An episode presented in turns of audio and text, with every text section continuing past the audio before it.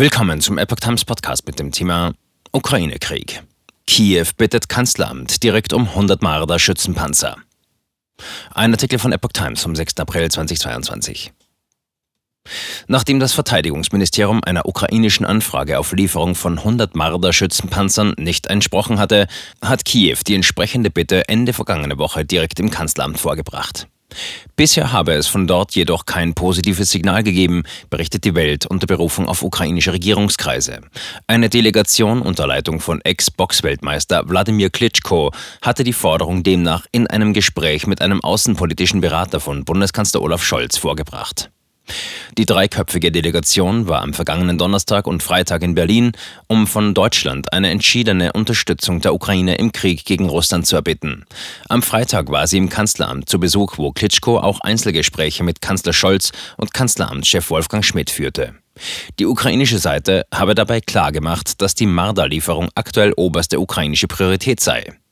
Der ukrainische Verteidigungsminister Oleksiy Resnikow hatte bereits zwei Tage zuvor in einem Brief und einem anschließenden Telefonat mit seiner deutschen Kollegin Christine Lambrecht um die Marder-Panzer gebeten. Lambrecht hatte ukrainischen Quellen zufolge jedoch abgelehnt und argumentiert, dass die Panzer in NATO-Aufgaben gebunden seien.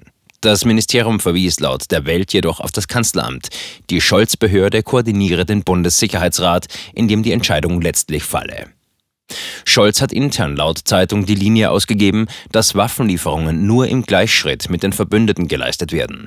So haben die USA bisher keine Lieferung eigener Panzer zugesagt. Allerdings kündigten die Vereinigten Staaten am vergangenen Freitag an, der Ukraine ehemalige sowjetische Panzer im Besitz osteuropäischer Staaten zu vermitteln.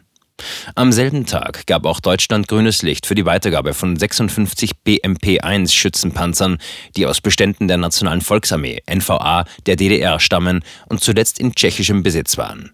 Die von der Ukraine erbetenen 100 Marder-Panzer hatte der Rüstungskonzern Rheinmetall bereits am 28. Februar der Bundesregierung angeboten. Pro Fahrzeug veranschlagt der Konzern dabei 940.000 Euro. 100 Panzer kosten also 94 Millionen Euro. Die Fahrzeuge stehen derzeit bei Rheinmetall, weil die Bundeswehr sie ausgemustert hatte. Die Panzer müssten für den Einsatz in der Ukraine general überholt werden. Dies würde bis ins nächste Jahr dauern. Die Idee ist deshalb, dass die Bundeswehr eigene Marder-Panzer an die Ukraine abgibt und die entstehenden Lücken dann im kommenden Jahr mit den general überholten Mardern wieder auffüllt.